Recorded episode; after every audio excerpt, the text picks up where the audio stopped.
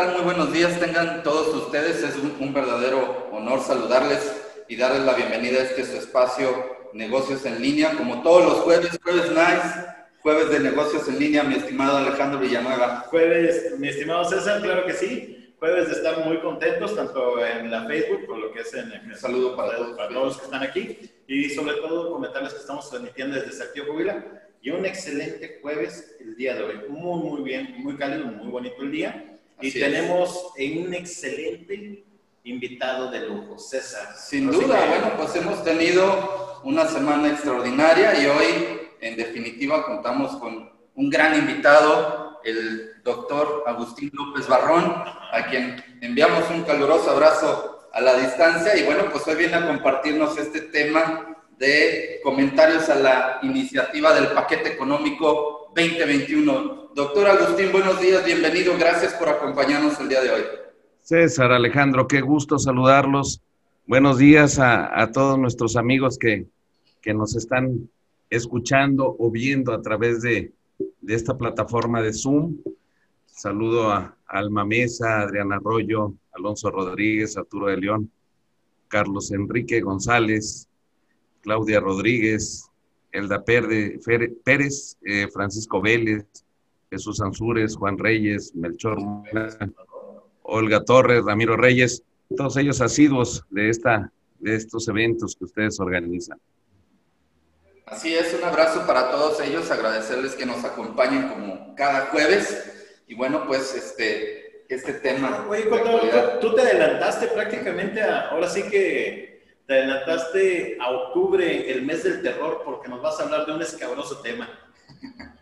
Fíjate que, ya nos aventamos, ya tuvimos una presentación precisamente con, el, Colegio de Contadores Públicos de Matamoros, el eh, Antier. Antier tuvimos una presentación este, sobre este paquete de, de económico. La verdad, este, pudiéramos decir que es bastante agresivo el paquete. No hay cambios. El presidente de alguna forma expresó que no iba a haber cambios en, materia tributaria. En materia de impuestos, no hay aumento de impuestos. Sin embargo, esta reforma o este paquete económico para 2021 lo considero agresivo porque en el renglón de seguridad jurídica eh, se pretende dotar de nuevas herramientas o de más herramientas al SAT en su lucha contra la evasión y la ilusión fiscales. Y esto de alguna manera, pues pudiera llegar a parecer hasta, como lo dijo alguno de, los empresarios que, con los que platicamos, esto sí es terrorismo. Esto viene bastante, bastante agresivo. ¿Mm? ¿Cómo ves? Así es. Eh, indicadores eh, macroeconómicos, algunos se me hacen en extremo positivos, ¿no? Este, muy excesivos, ¿no? Ahora, sí que comentarios que, he estado escuchando acerca de, este paquete de ingresos. Eh, creo que uno de los comentarios que quedó más grabado, contado a lo mejor, es de que tomaron todo y solamente lo aumentaron la parte de la inflación y ya. O sea, no hubo muchos cambios, a final de cuentas. No sé qué. Mira, Esto es algo que, ha dado mucha controversia porque, pues la verdad, hicieron el presupuesto a lo fácil. Ustedes dos son contadores. Este, no les di clase, afortunadamente. Ustedes son mejores.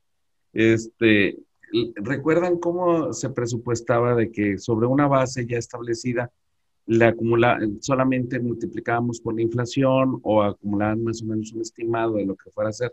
Eso fue lo que hicieron, solamente aumentaron un 3% y sobre eso trabajaron todos los demás impuestos. Le incrementaron la inflación estimada para 2020, que, es del 3%. Sin embargo, lo que tenemos es que la inflación para este año ya se estima que está del orden del 4.7%. La situación en México en términos económicos está, no es precisamente la más favorable pero esto no venía así, no empezó a, raíz de marzo, ya es una inercia que traíamos desde 2019. No sé si me permitas compartir algunas, algunos, algo de la presentación que, ya tuvimos, mi estimado Alex, este, para que podamos ver algunos números de los que traemos, ¿sí? Y, y ahorita regresamos con la imagen de ustedes. ¿Sí se puede? Adelante, adelante. Ah, válgame Dios, que yo inhabilité la función de compartir pantallas. Pues no, no yo no la inhabilité. la debes de tener. Si no, este, denle el control, por favor. Bueno. Bueno, lo que te comentaba, el paquete económico, Alex, este, eh, simple y sencillamente contempla áreas enfocadas a la simplificación administrativa. Tengo 35 años. Ahora sí que escuchando. Sí, a ver si ya se puede. Sí, ya ahí ya el, este, mi estimado Pepito ya nos ayudó a poner ese apartado. Si quieres, minimiza esa ventana, por favor. ¿Listo? Este Pepe. Ándale, ya te permitió. Ya, ya me permitió. Mira, ahí estamos. Mira, estos son los conceptos que, que estamos manejando, que se manejan en los criterios de política fiscal. La simplificación administrativa y seguridad jurídica, el fortalecimiento de las herramientas tecnológicas, el combate a la corrupción y la impunidad al proponer reglas de actuación para las autoridades y el ataque frontal a la evasión y ilusión fiscales.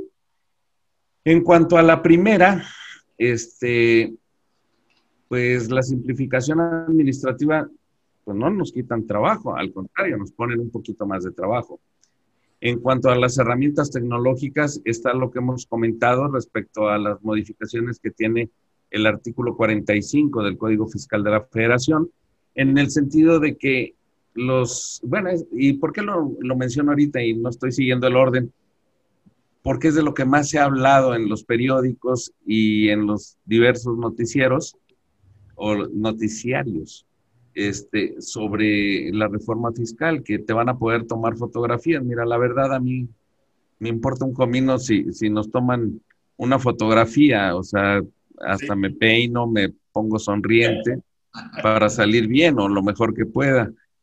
E, eso no es lo, lo difícil, lo difícil es que hay un concepto que ahí viene en el sentido de que vas a poder utilizar teléfonos celulares, cámaras fotográficas u otros así en esa ambigüedad lo, lo maneja, o cualquier otro instrumento tecnológico para llegarte de imágenes de lo que esté en ese momento revisando el visitador domiciliario. Y si tú lo recuerdas al momento que llega el visitador domiciliario o el visitador del SAT, lo que hace es de que te pide que le pongas, que le des acceso a todo lo que, lo que tengas, ¿sí? ¿Qué era lo que comentó, qué era lo que comentamos como preguntas muy interesantes, sobre todo en la parte de que, este, esa imagen que le van a tomar y la herramienta de ayuda tecnológica. Está muy importante porque al final de cuentas sí está bien interesante, en cuanto a, que el procedimiento, ¿cómo, lo, ¿cómo van a poner al personal? Que es lo que estamos platicando la última vez. Y en ese procedimiento de no nada más tomar una imagen de la, del disco duro, no es una fotografía, ¿verdad? Mira, platicaba con, con alguno de los ingenieros en sistemas y le digo, oye, en alguna ocasión recuerdo que tú me, me comentaste, íbamos a hacer la transferencia de información de un equipo a otro, y me comenta, dice, voy a tomar una imagen del disco y es más fácil para mí copiarla en otro disco nuevo.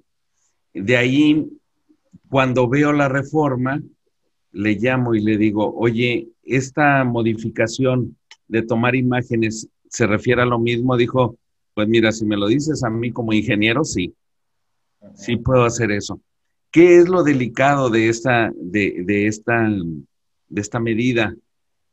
Pues de que si llegan y te visitan, la visita domiciliaria va, va dirigida a un concepto en específico, pero si toman la información de tu disco duro en un momento dado, pues van a tener información de todo, de tus correos electrónicos, de tu vida personal, de tu vida íntima, y lo cual es totalmente atentatorio del artículo 16 del Código Fiscal de la Fe, digo, 16 de la Constitución es totalmente atentatorio. ¿sí? Y esto lo van a poder hacer este, en cualquier momento porque le agregaron esos tres renglones al artículo 45 dentro de las facultades que tienen los, los visitadores. Pero seguimos con, con esta presentación así muy breve. Creo que, que esta, esta reforma, este paquete económico, nos queda de ver mucho y más en estos tiempos. En estos tiempos en los que tenemos que fomentar la inversión, tenemos que buscar el desarrollo, tenemos que hacer crecer nuevamente a México, seguimos, siguen quedando corta la, la propuesta. La propuesta siempre la he visto recaudatoria.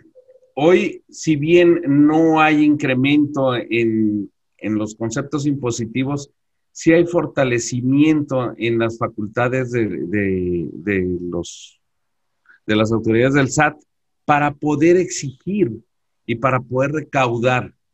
Recordemos que la bandera de, del actual gobierno es un combate a la corrupción. La corrupción, si le ponemos un signo de igual, es también evasión y elusión para él. Y también hay una lucha muy marcada contra los empresarios, a pesar de que dice que son, son sus amigos también. Pero pues nos llevamos un poquito pesado, creo. Queda, queda de vernos, mira, por ejemplo, en este momento, ¿qué, ¿qué, hubiera pedido si era factible el poder solicitarle? Al menos algo muy sencillo el, artículo 28 de, la ley del impuesto sobre la renta en la fracción 30 te hace no deducibles los conceptos exentos que le pagas a los trabajadores. Si en este momento yo estoy haciendo un esfuerzo adicional para poder salir de dos meses o tres meses en los cuales estuve detenido en mi actividad económica, oye, pues mínimo, permíteme hacer deducible esa parte, no te pido que me des una, una ayuda económica, permíteme hacer uso de, esta deducción que está efectivamente pagado y por el cual estoy pagando también ante el Seguro Social y tengo a, mis trabajadores en regla. O sea, ¿cómo quieres fomentar la, la, la formalidad con este tipo de medidas? Creo que esto es lo que ayuda precisamente una medida de ese tipo ayudaría a, que aumentáramos la, formalidad, por lo menos en el pago a los empleados. Creo que cualquiera de los que están escuchándonos en este momento han conocido algún cliente o han conocido alguna empresa o algún empresario que al momento que contrata personal le dice, mira, esto te lo voy a pagar oficialmente, así como antes decíamos, a través de la cuenta fiscal, esto te lo voy a pagar a través del Seguro Social, pero te voy a dar por fuera este otro pago, ¿sí? Y recordemos que hasta diciembre del año pasado, pues hubo un marcado uso de, de, de esquemas de honorarios asimilados a salarios. Hay otros que utilizan a través de sindicatos el pago de pensiones. Señores, eso se acabó desde 2016 que no les estén picando los ojos, porque aparte, este, resulta que timbran esos pagos, aparecen en el pago de los trabajadores, y los trabajadores, por el simple hecho de tener dos o más patrones, este, tienen la obligación de presentar declaración, tengan cuidado, siguen con ese mismo vicio, y recuerden que ahorita están dejando que marquemos los errores para después venir y cobrar. Este año de 2021, 2020 ya, ya supieron el camino, y, les funcionó. Eh, eh, ayer comentaba Raquel Buenrostro, perdón, son 12 mil los grandes contribuyentes sobre los que vamos. Hemos analizado 625 y con esos ya completamos el presupuesto de ingresos, al menos en materia de impuestos, para 2020. Esta situación nada más nos está avisando de dónde van a sacar el dinero de, por mientras no pagues. Y recuerda que también tenemos las sanciones que, se van que están establecidas desde 2016, 2015, por las actividades este, de la ley antilavado. Entonces, recuerda que las multas más baratitas ahí son de 800 mil pesos.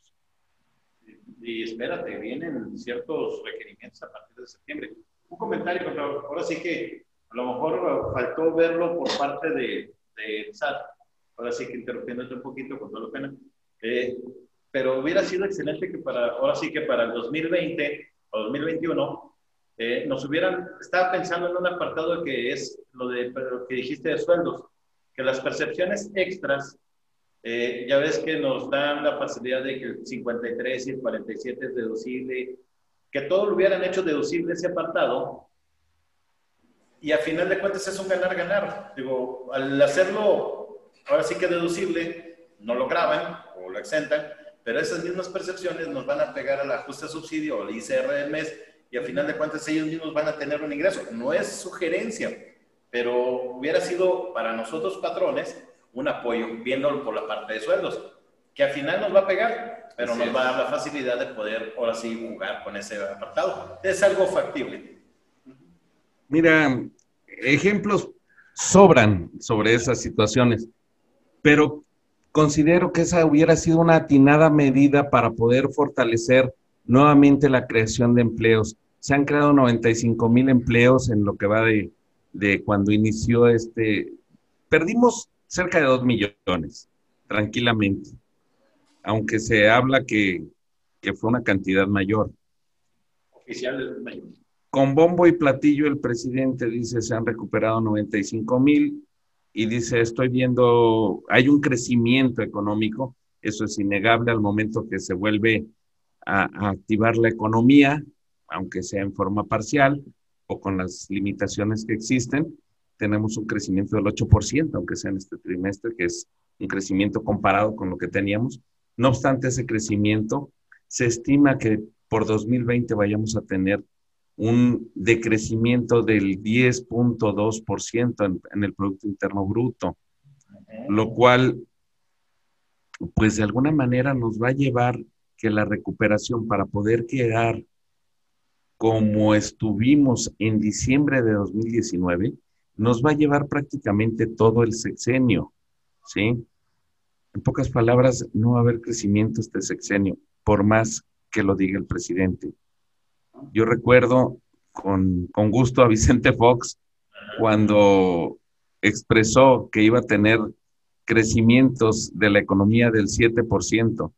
En todo el sexenio no llegó a crecer ese 7%, y él hablaba de un 7% anual. Ya. bueno, ah, ah, ah, aquí el tema, este, con todo Agustín, es que finalmente esto que hablamos son los hubiera y finalmente no se dio. Aquí el punto sería es qué es lo que se viene y qué es lo que tenemos que hacer ante lo que se viene. Digo, yo creo que esa es la inquietud de todos, ¿no? O sea, es cierto que debieron haber hecho esto, lo otro, aquello, aquí, allá, etcétera. No se hizo. No, y finalmente la propuesta es otra, el panorama es otro y la pregunta es, ¿qué tenemos que hacer ante ese escenario? Te voy a decir, qué buena pregunta estás haciendo, César. Y por eso precisamente lo estoy mencionando. Porque esto, esto es una iniciativa, ¿sí? Estamos en el proceso de análisis y, de estudio. Así es. Tenemos, y es precisamente la parte de, de, lo que ahorita le duele más a México, el desconocimiento de que existen tres poderes, el poder ejecutivo, el poder legislativo y el poder judicial. Recordemos que el poder legislativo es el contrapeso del poder ejecutivo. No estamos en una monarquía en la cual el ejecutivo es el único que manda. Desafortunadamente ahorita no existe ese contrapeso porque el Ejecutivo lo está rigiendo un, partido, un hombre que es un partido o un partido que es un hombre y, y, a su vez es el que está mandando en el Poder Legislativo. Precisamente ayer en el que sometieron a votación el, una auditoría al instituto para devolver al pueblo lo robado, este, resulta que no pasó eh, la iniciativa para, para poder auditar a, ese organismo. O sea, solamente hablan de corrupción, de lo que hay en este sexenio, y mejor bajamos el switch, ¿sí? Entonces, eso no se vale. Precisamente ahorita debemos de pedirle al, al diputado de nuestro distrito, este, ¿sabes qué? Actualízame las cantidades que tengo para reducir algunos conceptos. Por ejemplo, los, los vehículos este, tenemos deducciones de 175 mil pesos, permíteme, súbele, por favor. ¿Quieres aumentar la recaudación del impuesto sobre automóviles nuevos que va a caer en un 7%, un 10% para el año que entra, con esa, ese mecanismo puedes aumentar tranquilamente el impuesto ese y a su vez reactivas la economía y reactivas a un sector que trae ahorita una caída del PIB del 30% como es las distribuidoras automotrices. Eso es la parte interesante de analizar en este momento la iniciativa. Y, qué bueno que lo mencionaste, César, lo, celebro, porque esto es precisamente lo que tenemos que hacer. Así es. Así de. Así es que, mira, nada más, tenemos reducción de la inversión fija, 38.4 en lo que va a mayo de 2020, caída del 23.5% en el consumo privado y una estimación de 12.18 millones de empleos perdidos en 2020. ¿Sí? ¿Sabes cuánto se tarda para recuperarse eso? ¿Sabes cuántos pobres nuevos vamos a tener? Un 20% más en México. Si ya ahorita somos 53 millones de pobres, pues aumentale un 20% más, 10 millones tranquilamente. ¿Y cuántos van a pasar de pobreza a pobreza extrema? Es una cantidad bastante fuerte. Así es. De hecho, así de esas, eh, así lo, el, escenario. El escenario que ya traíamos desde 2019, literalmente ya veníamos literal en, eh, directo a una recesión. Y el presupuesto del ejercicio anterior, pues apuntaba de que iban a ser someramente, este, ¿cómo se puede decir? Someramente, este, la palabra es, iban a ser muy, muy prácticos en aplicar el, presupuesto en este año. Y en este 2020, prácticamente ahora sí que con, el, con la, la pandemia, una vez que iniciamos con la pandemia, pues prácticamente esto fue bien marcada. Teníamos un negativo menos 8%. Así y, pero, y el hecho es de que a final de cuentas, el arrastre que hemos tenido de, por parte también de Estados Unidos, que ellos han crecido, pues nos ha permitido a nosotros, ahora sí que no, no caer tanto. Sí, en definitiva, ¿no? Y deja tú un menos 8 y están previendo un escenario del 4.6% del PIB. ¿De dónde? Exactamente. O sea, es, son números muy, digo, finalmente muy alegres.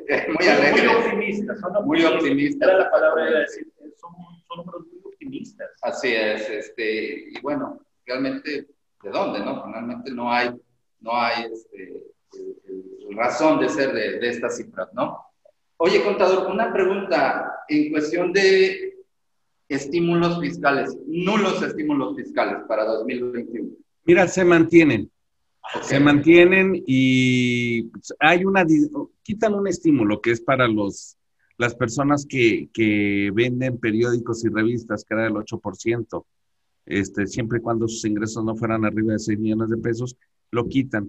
Queda eh, nuevamente agarrado con alfileres la parte del estímulo del diésel para los transportistas, la cual refrendan vía este, facilidades administrativas.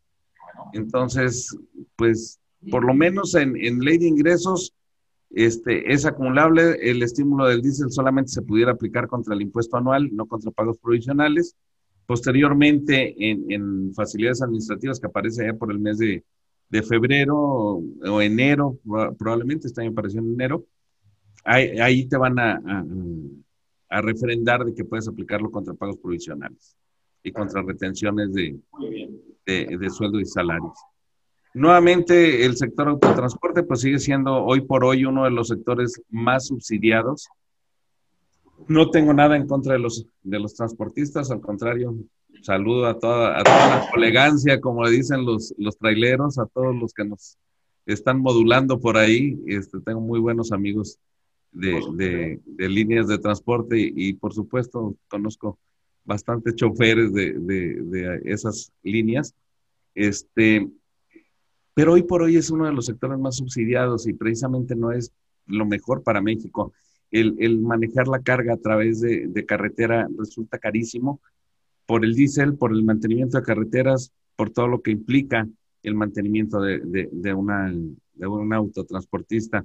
Debería de fomentarse el uso de del ferrocarril y no solamente para cuestiones turísticas, sino para cuestiones industriales, para cuestiones de comercio, para crear líneas. Precisamente una una de las cosas, tal vez el único proyecto que dice el Ebro, es la creación de, del ferrocarril este, transísmico que le llaman, que es de Coatzacoalcos a, a Puerto México, este, que es por el istmo de Tehuantepec.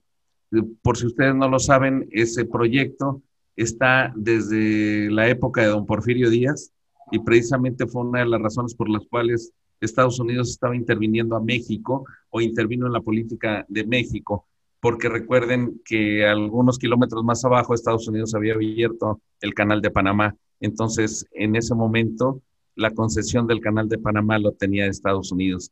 Y ahorita que no, no tiene la concesión Estados Unidos, pues me da lo mismo que lo hagas también acá a través del, del istmo de Tehuantepec. ¿sí? Ese, ese sí es un buen proyecto.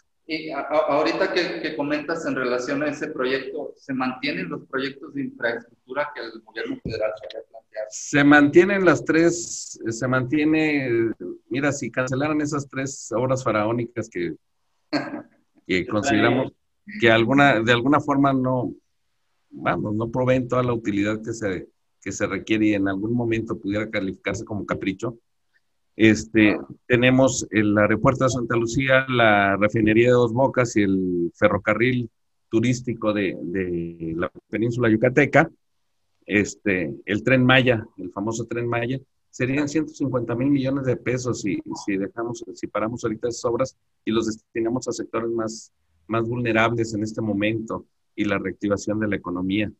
Este, eh, ayer estábamos viendo que nada más se encharcó dos bocas, no, no se inundó, se encharcó, fue lo que dijo el, presidente. Realmente los terrenos donde se construyó dos bocas son unos terrenos que no sirven para nada. Pero bueno, no, mientras no escuche, no hay peor sordo que el que no quiere escuchar.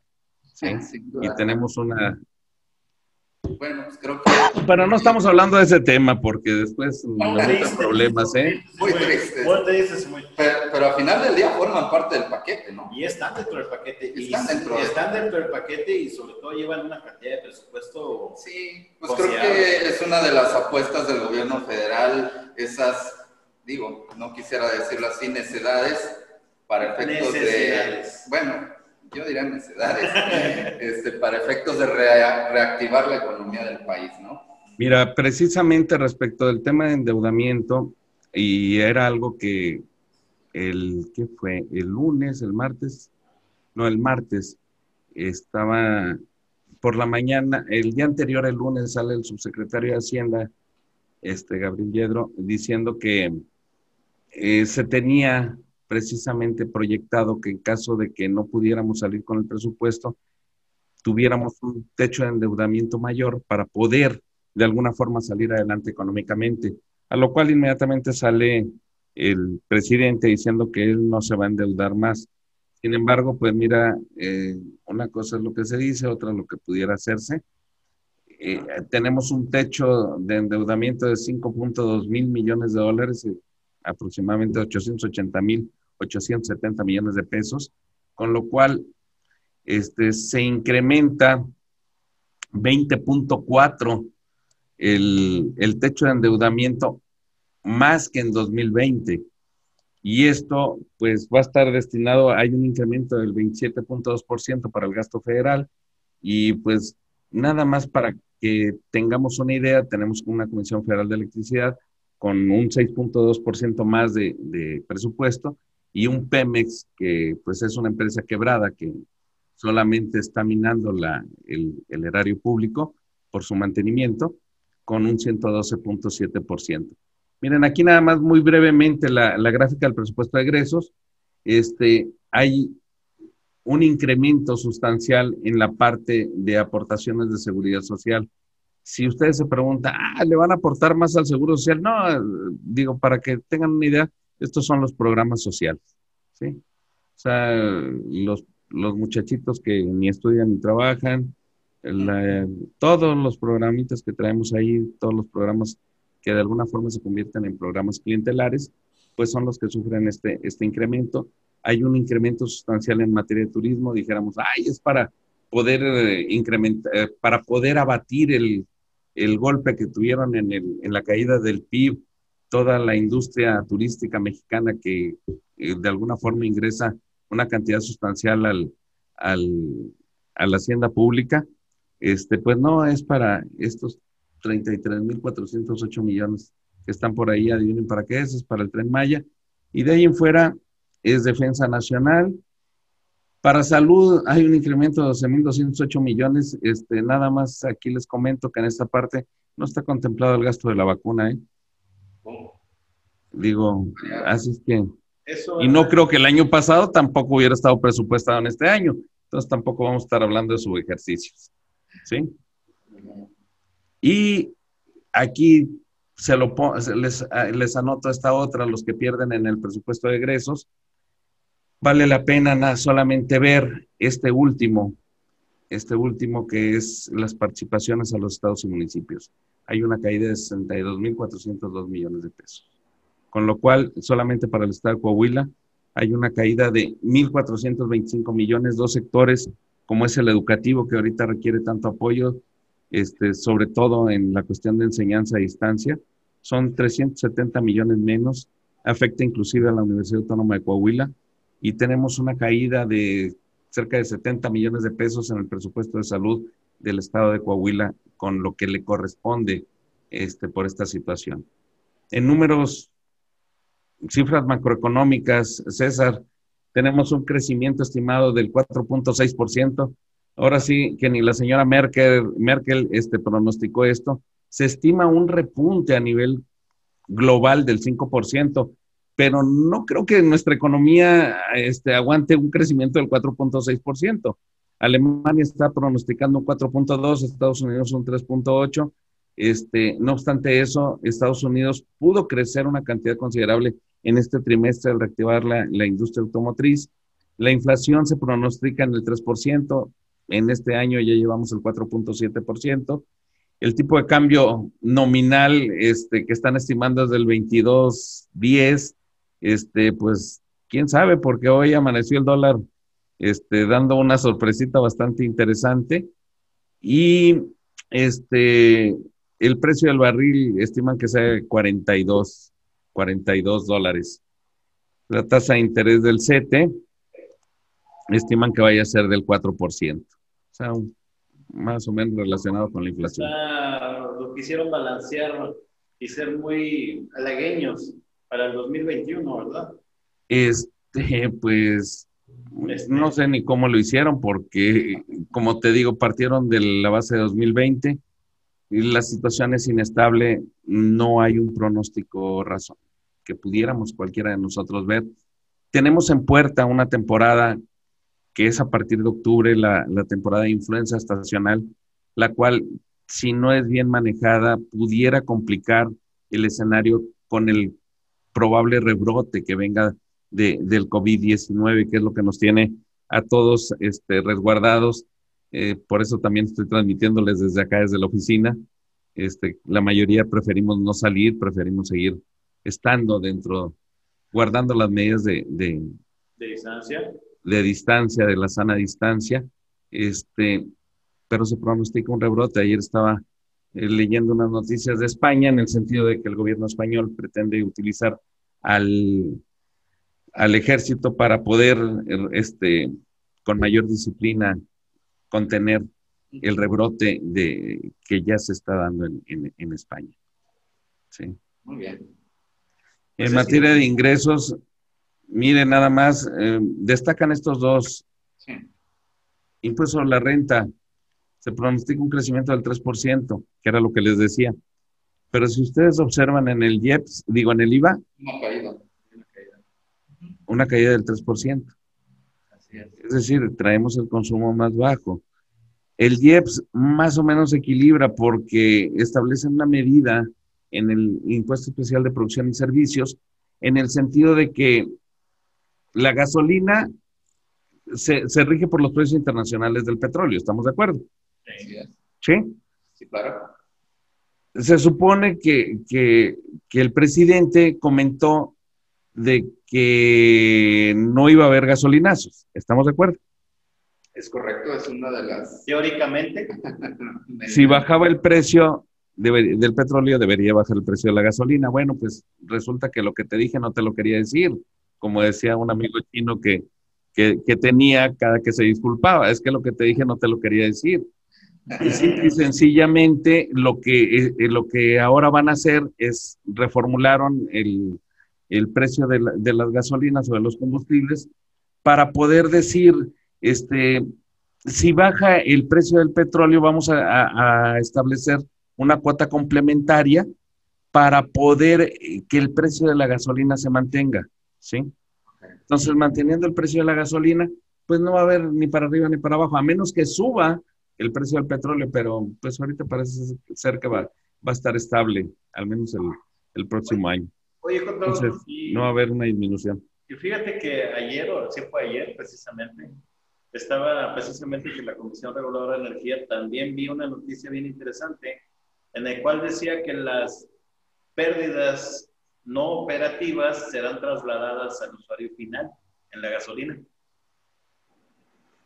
Ah, eso también viene otro, están estableciendo una reformulación. Eh, mira, todo, como dice, decía la nota o como, lo comentaron, resulta que el guachicoleo lo van a pagar los automovilistas, ¿eh? ¿Cómo les, ¿Qué les parece? Exactamente, eso, eso fue lo que me pareció interesante. Cuando ya vi, ahora sí que estaba viendo tu, la presentación sobre la parte del IEPS, eh, sobre todo la parte de, de, cómo, cómo se hace la conversión para, para que no se viera muy afectado si, la si el petróleo bajaba, pues prácticamente hicimos la corrección y aparte las pérdidas no operativas estimadas se trasladarían al cliente, al cliente final. La casa nunca pierde. sí. Finalmente. Así es, nos quedan 20 minutos para acabar de ver estas, eh, todo esto que tenemos. Vamos a tiempo, contador. Mira, en el caso de impuesto sobre la renta hay un ataque frontal a, a, esquemas de evasión e ilusión y sobre los que se enfocan es en la parte de donatarias.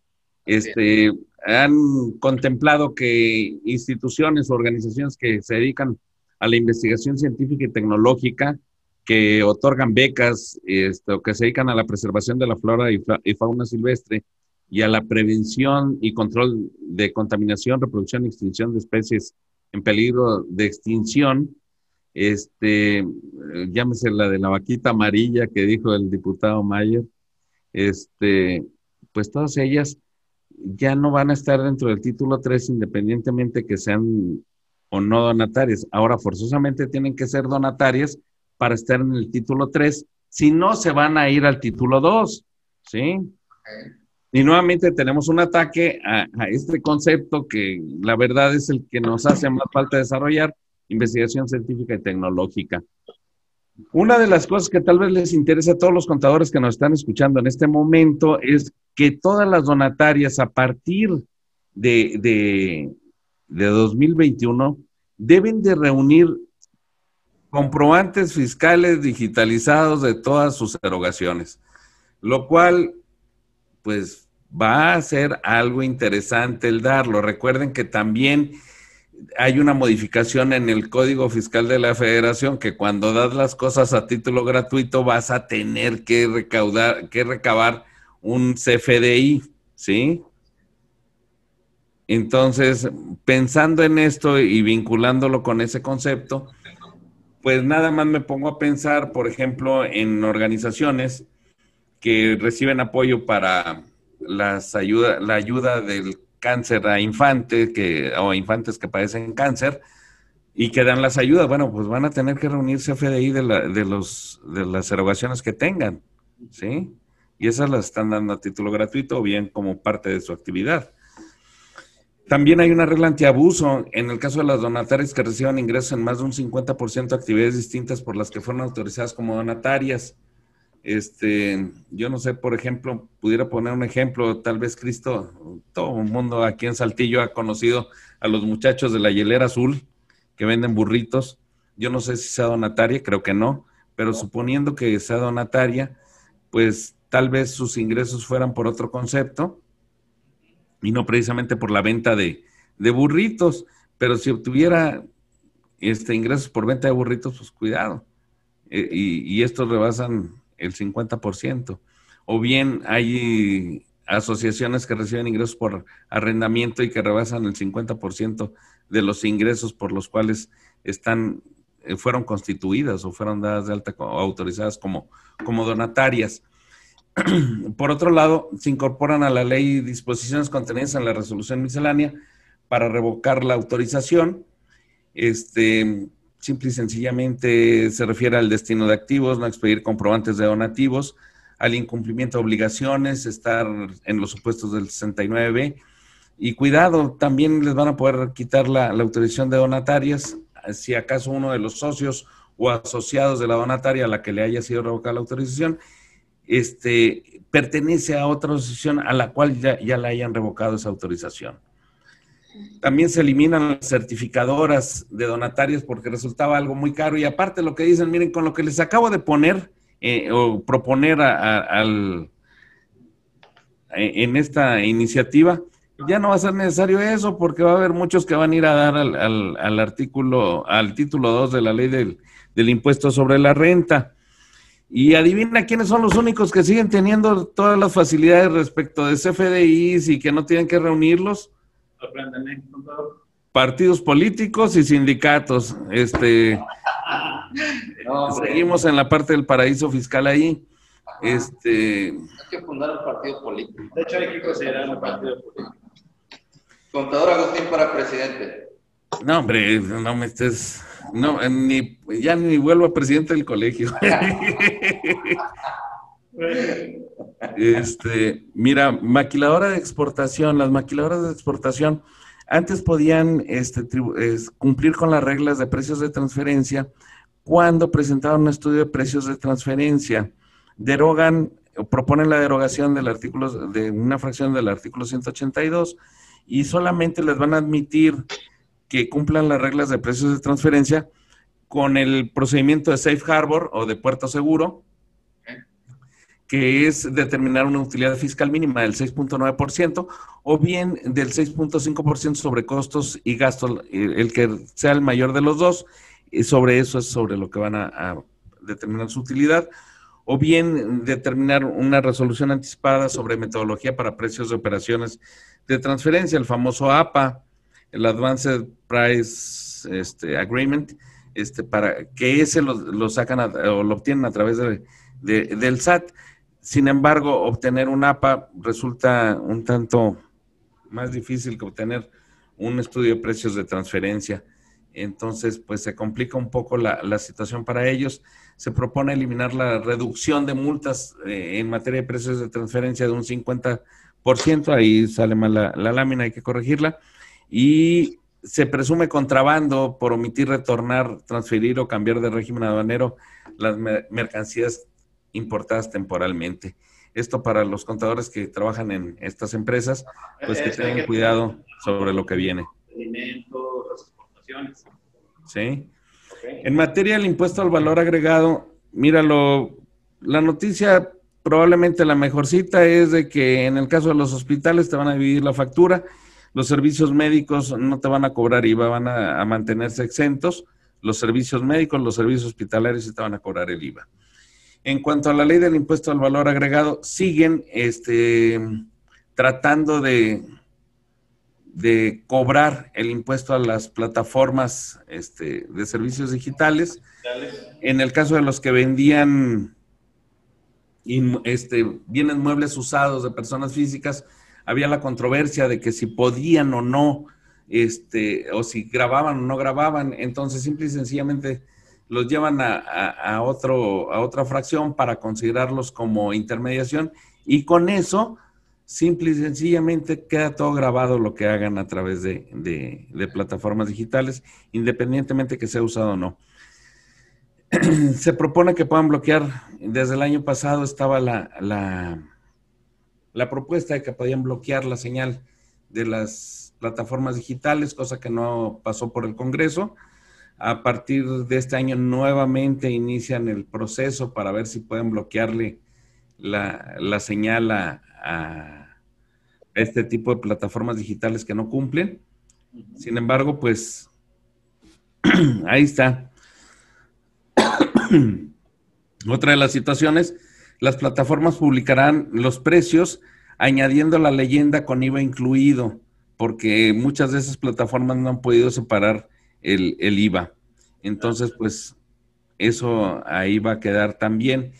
eh, acotando muy rápido en un minuto, considero que no se está cumpliendo con el proyecto BEPS en lo que se refiere a, comercio digital, al, por lo menos aquí en México, porque a las, a las plataformas digitales no les cobras un peso, se lo estás cobrando al mexicano, porque recuerda que el impuesto al valor agregado lo paga el último consumidor y aparte pues le estás reteniendo el impuesto. O sea, ni cosquillas le estamos haciendo a las plataformas digitales, ¿eh? Ahí nada más se las dejo. En cuanto a la ley de especial de producción y servicios, pues ya les comenté la parte de, la cuota complementaria que se va a manejar. Y en materia de Código Fiscal de la Federación hay una modificación al artículo 5A, en el cual dividen la parte de, de, los delitos fiscales de los delitos penales. Los delitos fiscales van por un lado, pero sin embargo eh, eh, la situación es de que el Ministerio Público puede pedir información al SAT para constituir los delitos en materia penal, en, derivados de, situaciones fiscales. Hay una modificación al artículo 14 en el cual se considera enajenación la transmisión de propiedad de bienes por decisión. Si tienen en puerta una decisión, ya háganla, por favor, porque el año que entra, si esto pasa, pudiéramos tener problemas, siempre y cuando haya modificaciones en el capital contable de las empresas, tanto la escindida como la, este, la que resulta de la decisión.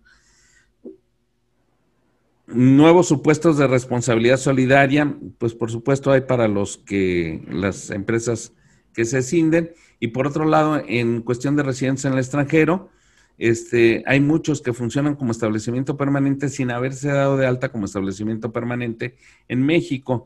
Entonces, se va a crear una responsabilidad solidaria para el mexicano que actúa como establecimiento permanente del extranjero.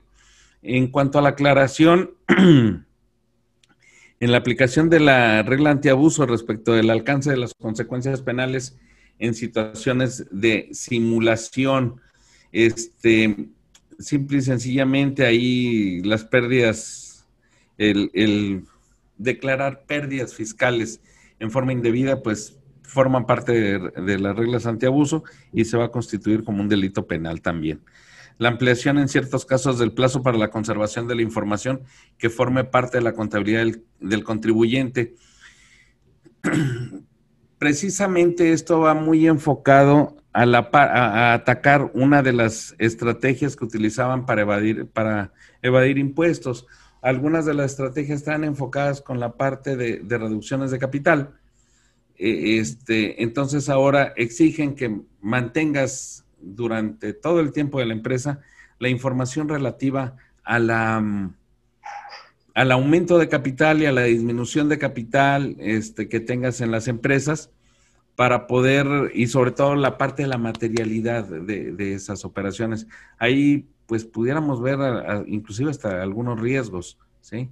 en, cuanto a, que no se tienen todos esos elementos en algunas empresas, no obstante que lo hayan hecho correctamente, porque pueden llegar a preguntarte cuál es el origen de tus ingresos con lo cual aumentaste, con, lo, con el cual aumentaste tu capital. Y por otro lado, en caso de que amortices pérdidas fiscales, debes de tener este, todas tus cuentas fiscales, este, cuentas fiscales, estoy hablando, las cuentas fiscales, ¿cuáles son? Es este CUFIN, este CUCA, CUFIN RE, este, depreciaciones, este, ajuste anual por inflaciones, son cuentas fiscales, debes de tenerlas, eh, independientemente que ya ven que debemos de tenerlas registradas en cuentas de orden, cosa que muchos no lo hacen, este, pero deberían de estar registradas esas cuentas en cuentas de orden en cada ejercicio.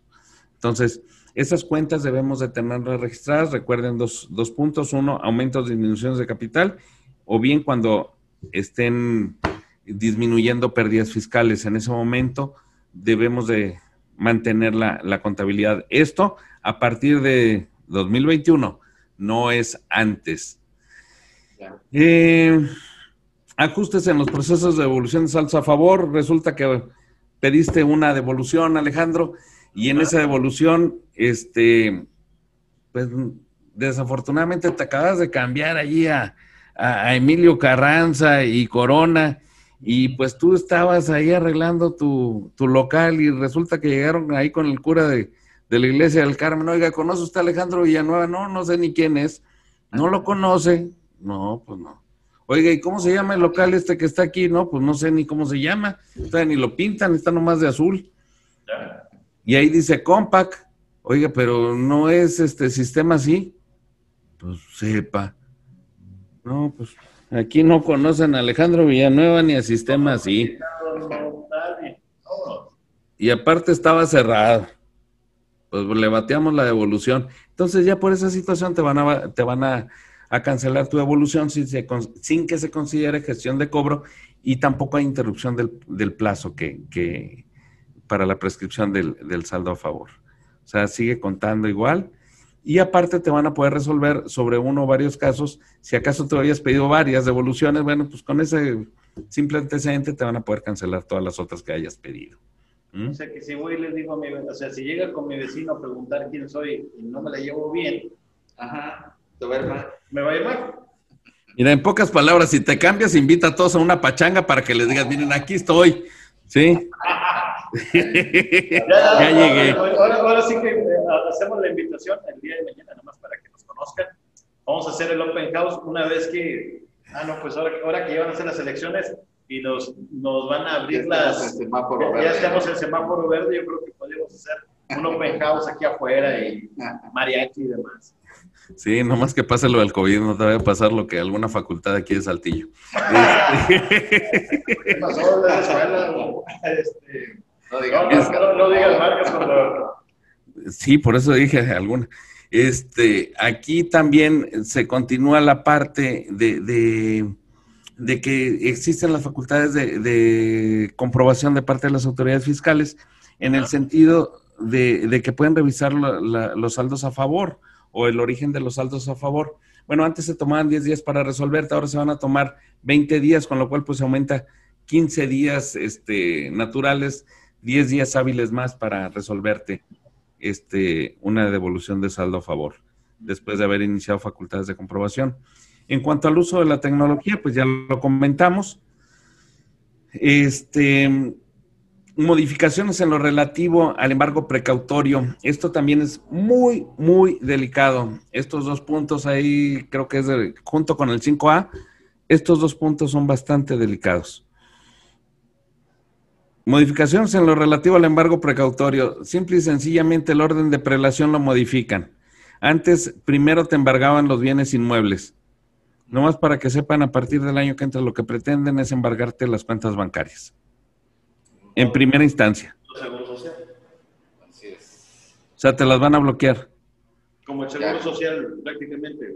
Como el Infonavit, como el seguro social. O sea, primero se van sobre, sobre el banco. O sea, que ya nos vamos a pelear. Ahora sí que entre el seguro social y el Infonavit, por si no pagamos, ya vamos a tener también acceso. A ver, Tienes el embargo precautorio. Pero aparte, acuérdate que también te pueden bloquear los sellos digitales. Aparte. No, pues ya nomás falta que te digan, engarrótateme ahí. Digo, es todo lo que falta, ¿no? O que te digan, o que vamos a jugar a los encantados. Esta es la situación. O sea, todos quedamos encantados. Ahora sí que creo que te van a mandar un mensaje ya por la parte de lo que es eh, subir, el, ¿cómo se llama? el número telefónico al, al buzón tributario. Nada más lo único que van a decir es, no te muevas. Bueno, Ahorita, toca, ahorita me recuerdas ese punto porque también hay algunas modificaciones. En cuanto a esto del orden de prelación, este, recuerden que si la autoridad en un momento dado detecta o te pide información y resulta que esa información no se la provees, para ellos va a ser pues estarle bloqueando su, su, noble eh, eh, trabajo de, de estar recaudando los impuestos. Entonces, pues, bloqueale las cuentas, ¿no? Vamos a bloquearle las cuentas a Alejandro. Este, vamos a bloquearle los sellos también, porque aparte me sacó la lengua. No, no es cierto. Este, todo lo que impida que haya dos o más este, gestiones para poder este, obtener información, pues puedes hacerte acreedor a esta situación. Recuerda que antes cuando iniciaban facultades de comprobación, oiga, la contabilidad, chin, pues no, no la tengo. Ahí te va la multa. Segundo requerimiento.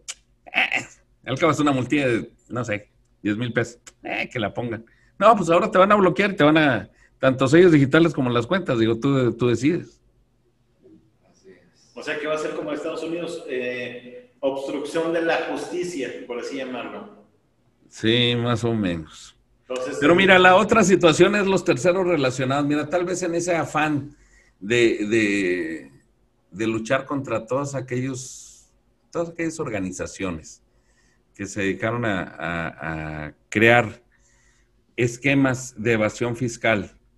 Este, por ejemplo, los que pagaban a través de, de honorarios asimilados a salarios, pues recuerda que se estableció un vínculo entre el que recibía el honorario asimilado y el que lo pagaba. ¿Estamos de acuerdo?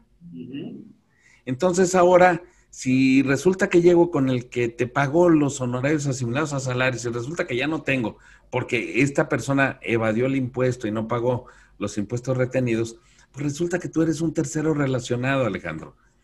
Entonces, te voy a, tú vas a poder cargar con la tercera parte de lo que él no me pagó porque eres un tercero relacionado. ¿Ya? O sea que al final de cuentas, si tuviste una operación dentro de la misma empresa, también eres solidario. Eh, si, tú, si eres tercero relacionado, sí. Esto puede llegar, inclusive, eh, estábamos elucubrando, estábamos apenas analizando, pero puede llegar a, vincularte si estás en un, en un contrato matrimonial de bienes mancomunados, pues también es un tercero relacionado a tu esposa, ¿no? Y, puede, y tú eres, te este, puedes, tú, tú eres, si tu esposa es la dueña de, ciertas acciones y estás en, en, un contrato de bienes mancomunados, pues la mitad de lo que tiene tu esposa es tuya, entonces la vamos a embargar a la mitad a ella, ¿sí? Ya, interesante cómo a final de cuentas el, bueno, me da la percepción de que te está cerrando los caminos y está creando ciertas ligas el mismo gobierno, ahora sí que a prácticas que son muy conocidas por ellos. Así es, mira, tú hablabas hace un momento de, el correo electrónico y de mm, el teléfono. Efectivamente, ahora te van a pedir, ya ves que en este momento está que puedes tener un correo y otros dos adicionales o tres adicionales para que te llegue por el buzón tributario la información. ¿Estamos de acuerdo? ¿Sí? Bueno, pues ahora nada más te van a pedir uno y tu teléfono celular. Yo no sé si te van a estar mandando también mensajes por WhatsApp. ¿eh? Vamos a llegar a ese punto. Porque recuerda que hay modificaciones en el artículo 33 del Código Fiscal de la Federación, en el cual este, van a, seguir con la campaña, aquella que ya conocemos, que, que iniciaron el año pasado, con la invitación de que, oye, hemos encontrado movimientos atípicos y necesito que te acerques para que me expliques o bien que te explique porque resulta que tampoco la información que yo traigo en, mis, en mis bases de datos respecto de tus facturas y respecto de tu emisión de CFDIs por nómina, pues no concuerda. Entonces, pues quiero ver a ver qué está pasando. O bien resulta que tu utilidad ha sufrido variaciones bastante interesantes o tus ingresos. Bueno, eso va a seguir. Pero aparte ahora te van a decir van a analizar los diferentes sectores y van a revisar, van a decir, oye, pues resulta que tú eres del sector de servicios, pues tu utilidad debería ser del 50%, ¿eh? Y, y tú no estás declarando meseros, no sé por qué. Ok, ya. Ese es un tema bien interesante, contador, muy, muy, va a ser, ahora sí que muy, muy escabroso ahora que, de que, la, de que la autoridad te va a decir, yo te voy a determinar tu utilidad y te voy a decir que sí puede ser deducible, que no, y tu ingreso es en base a tu ingreso. Pues la verdad es que esperemos que le entiendan a la actividad económica, eso es lo primero. Y, y, te digo, y la segunda, no solamente se van a restringir a la parte de los que son los contribuyentes, sino que van a establecer campañas con el público en general, o sea, con los que no son contribuyentes. Recuerda que hoy por hoy en México traemos un 53% de evasores fiscales de, o, bien de personas que están en la informalidad. Sí. Muy bien. Por otro lado, en cuanto a garantía del interés fiscal, era muy común que llegaban y te decían, oye, tienes que garantizar el interés fiscal. Y resulta que, pues lo más cómodo era dar la negociación en garantía o bien un terreno que yo tenía allá en San Antonio de las Alazanas, en la punta del cerro, que nadie veía, pues también lo daba yo como garantía, un inmueble rústico. Pues resulta que los inmuebles rústicos y la negociación ya no van a ser eh, susceptibles de ser utilizados como garantía del interés fiscal, de acuerdo a esta propuesta. o sea, solamente lo que es tangible. ¿sí? Recuerda que ahora todo es, es rematable. De hecho, también establecen procedimientos para lo que son los remates, pero pues bueno, ahorita traemos algún problemilla ahí con el Instituto Nacional para devolverle al pueblo lo robado. Este acaba de renunciar el licenciado Cárdenas por la corrupción que encontró ahí. Adecuación en materia de acuerdos conclusivos. Este, resulta que nuevamente un ataque a la Prodecon, o no sé, desvinculan a la Prodecon o la defensa del contribuyente, la dejan por un lado. Simple y sencillamente no, ni te metas Prodecon cuando sea cuestiones relativas a evoluciones de saltos a favor, porque ya las tenemos bien analizadas, o bien cuando son cuestiones del 69, tampoco te metas Prodecon, o sea, le limitan mucho la, parte de la actuación a los acuerdos conclusivos, los cuales vas a poder recurrir solamente si tienes 15 días. O sea, 15, dentro de los 15 días siguientes a, a la última acta parcial o la resolución, tienes para acudir a Prodecon. Si no, ya no, no procede. Eh, entonces, bueno, pues reiterarle la invitación para la próxima semana. Este es su espacio de negocios en línea. Agradecerles a todos enormemente y nos vemos la próxima semana. Un abrazo para todos. Nos vemos el próximo jueves.